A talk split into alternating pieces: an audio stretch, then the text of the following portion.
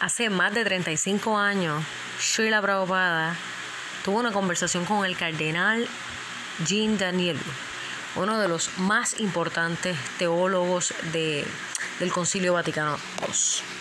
Bienvenidos al podcast Néctar del Bhagavad Gita y espero que disfruten de este episodio.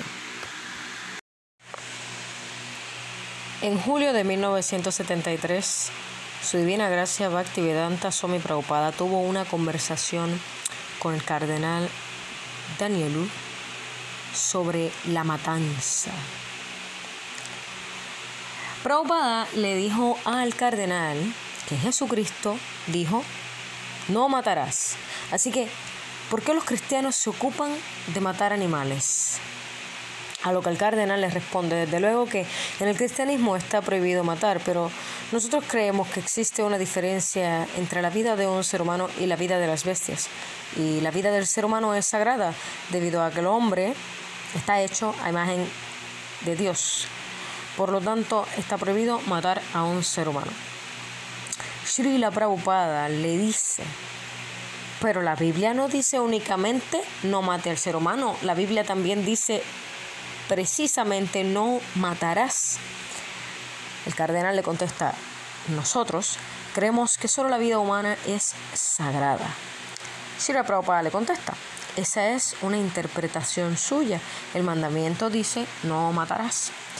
A lo que el cardenal le responde, es necesario que el hombre mate a los animales para tener que comer. Prabhupada le dice, no, el hombre puede comer granos, verduras, frutas y leche. El cardenal Danielu le pregunta, ¿ninguna carne? Prabhupada le contesta, no, los seres humanos están destinados a comer alimentos vegetarianos. El tigre no viene a comerse las frutas suyas.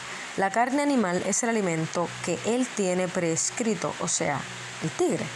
Pero la comida del ser humano consiste en verduras, frutas, granos y productos lácteos. Así que, ¿cómo puede decir que matar animales no es un pecado? A lo que el cardenal le contesta, nosotros creemos que es cuestión de la motivación. Si la matanza de un animal se hace para darle comida al hambriento, entonces está justificada. A lo que Shirla Prabhupada les responde, pero piense en la vaca, bebemos su leche desde que nacemos. Básicamente nos da nutrición cuando somos bebés. Por lo tanto, es nuestra madre. ¿Está usted de acuerdo? El cardenal le contesta, sí, por supuesto. Entonces Prabhupada le dice, así que, si la vaca es su madre, ¿cómo usted puede respaldar que la maten? Usted toma leche de ella y cuando ella es vieja y no puede darle más de su leche y todos sus derivados, le corta el cuello. O sea, esa es una proposición muy humana. En la India se aconseja a aquellos que comen carne que maten algunos animales inferiores como cabras o cerdos, incluso el búfalo. Pero la matanza de la vaca es un pecado muy grande. Al predicar conciencia de Krishna le pedimos a la gente que no coma ninguna clase de carne. Y mis discípulos siguen estrictamente este principio, pero si bajo ciertas circunstancias otras personas se ven obligadas a comer carne, entonces deben comer la carne de algún animal inferior. No mate vacas. Es un pecado muy grande. Y mientras un hombre sea pecador, no va a poder entender a Dios. Mientras más pecados, menos comprendemos a Dios y más nos enredamos. La principal misión del ser humano consiste en entender a Dios y amarlo a Él. Pero si uno permanece como pecador constantemente, nunca será capaz de entender a Dios. ¿Qué decir de amarlo? A lo que el cardenal le contesta, yo creo que quizá ese no es un punto esencial. Lo importante es amar a Dios. Los mandamientos prácticos puede que varíen de una religión a otra. Y Prabhupada le dice, así pues en la Biblia el mandamiento práctico de Dios es que usted no debe matar, punto. Por lo tanto la matanza de las vacas es un pecado para usted.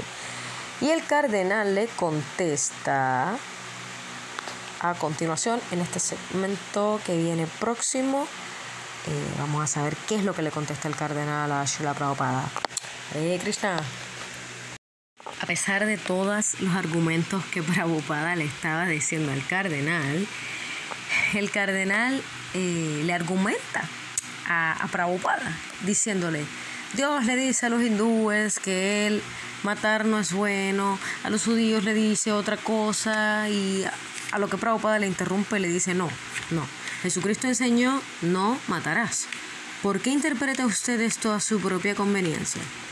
A lo que el cardenal le contesta, pero Jesús permitió el sacrificio del Cordero Pascual. Y Prabhupada le dice, pero él nunca mantuvo un matadero. Y el cardenal se ríe, pero, pero sí comió carne. Entonces Prabhupada le dice, cuando no hay más comida, alguien puede comer carne para no morirse de hambre. Eso es otra cosa, pero es de lo más pecaminoso mantener mataderos regularmente solo para satisfacer la lengua. En verdad, ni siquiera vamos a tener una sociedad humana hasta que se detenga esta cruel práctica de mantener los mataderos. Y si bien la matanza animal puede que a veces sea necesaria para la supervivencia, pues al menos el animal madre, la vaca, no debe ser matada. Esto es simplemente de esencia humana. El movimiento de conciencia de Krishna es una práctica nuestra el no permitir la matanza de ningún animal. Krishna dice, Patram pushpam falam toyang yome bhaktiya prayashati. Verduras, fruta, leche, granos deben ser ofrecidos a mí con devoción. En el Bhagavad Gita 9.26. Eh, Nosotros comemos solo los remanentes de la comida de Krishna, prayada, comida de la modalidad de la bondad, comida la más purificada posible eh, para Krishna y comemos los remanentes. Los árboles nos ofrecen muchas variedades de frutas, pero nosotros no matamos el árbol.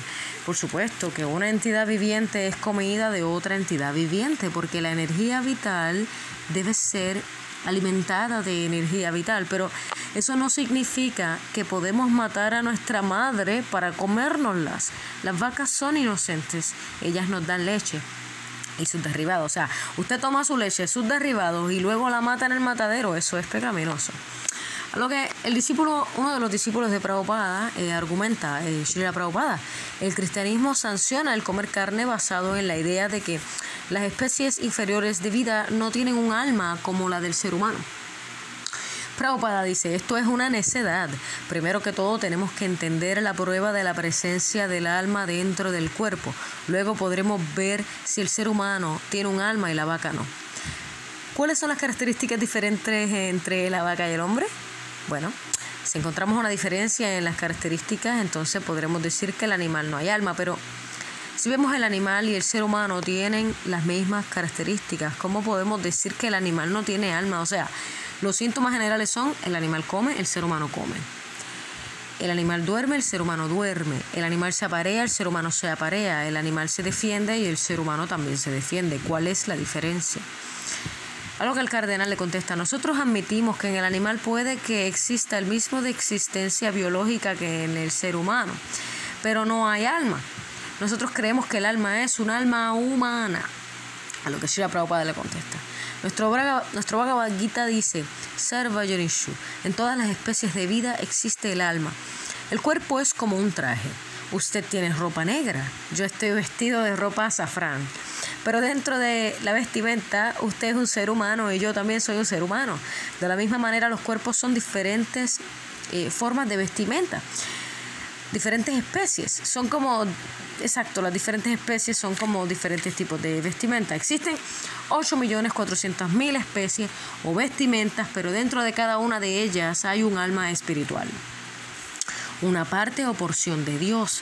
Supóngase que un hombre tiene dos hijos uno es más capacitado que el otro. El primero puede que sea un juez de la Corte Suprema muy brillante, muy inteligente, y el otro puede que sea un obrero común, común y corriente. Pero el padre los acepta a los dos como sus hijos. Él no hace diferencias diciendo que el hijo que es un juez es muy importante y que el otro no lo es. Y si el hijo juez dice, mi querido padre, tu otro hijo es inútil. Déjame cortarlo en pedazos y comérmelo. ¿Accedería el padre a eso? A lo que el cardenal le contesta, desde luego que no, pero la idea de que toda vida es parte de la vida de Dios nos resulta difícil de admitir. Hay una gran diferencia entre la vida humana y la vida animal. A lo que Prabhupada le contesta, esa diferencia se debe al desarrollo de conciencia.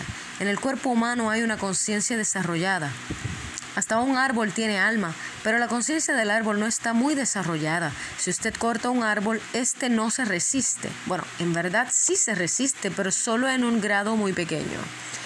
Un científico de nombre Jagadish Chandra Bose que ha hecho una máquina que muestra cómo los árboles y las plantas son capaces de sentir dolor cuando son cortados. Bien, podemos ver directamente cuando alguien va a matar a un animal, este se resiste, grita, hace un sonido horrible. Así que es cuestión del desarrollo de conciencia. Más el alma se encuentra presente en todos los seres vivientes.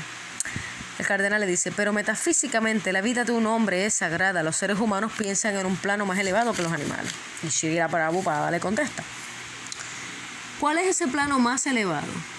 El animal come para mantener su cuerpo y usted también come con objeto de mantener su cuerpo. La vaca come pasto en el campo y el ser humano come carne de un inmenso matadero lleno de máquinas modernas. Pero el solo hecho de que usted tiene grandes máquinas y una escena horripilante, mientras que el animal simplemente come pasto, no significa que usted es tan adelantado. Que solo de su cuerpo hay un alma y que dentro del animal no hay alma. Eso es ilógico. Podemos ver que las características básicas son las mismas en el animal y en el ser humano. El cardenal le dice, pero solo en los seres humanos encontramos una busca metafísica en pos del significado de la vida. Y Prabhupada le contesta, sí, así que metafísicamente indague por qué usted cree que no hay alma en el animal, eso es metafísica. Si usted está pensando metafísicamente, eso está muy bien, pero usted está pensando un, pero si usted está pensando como un animal, entonces ¿de qué sirve su estudio metafísico? Metafísico significa por encima de lo físico, o sea, en otras palabras, espiritual. El Bhagavad Gita, Krishna dice, Sarva Yoni Shu Kaunteya. En cada ser viviente hay una alma espiritual. Esto es entendimiento metafísico. Ahora bien, o usted acepta las enseñanzas de Krishna como metafísicas, o usted tendrá que tomar por metafísica la opinión de un necio de tercera categoría. ¿Cuál acepta usted? El cardenal le dice, pero ¿Por qué Dios crea unos animales que comen otros animales? Pareciera ser que hay un error en la creación. Y Shira Prabhupada le contesta, no es un error. Dios es muy bondadoso. Si usted quiere comer animales, entonces Él le dará plena felicidad para ello.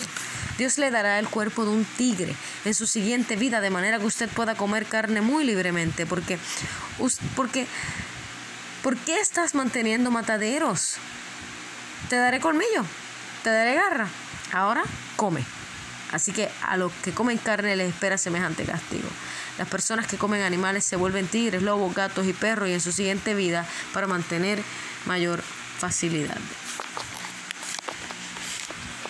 Esto ha sido todo. Eh, también eh, existe la posibilidad de caer en, el cuerpo de, de, un animal, de una criatura que sufra consecuencias eh, si les interesa más el tema de la reencarnación, me lo pueden dejar saber y podemos buscar eh, referencias en la literatura védica para hablar sobre el respecto, diferentes tipos de reencarnaciones, y cómo evitar una mala reencarnación o, o los argumentos que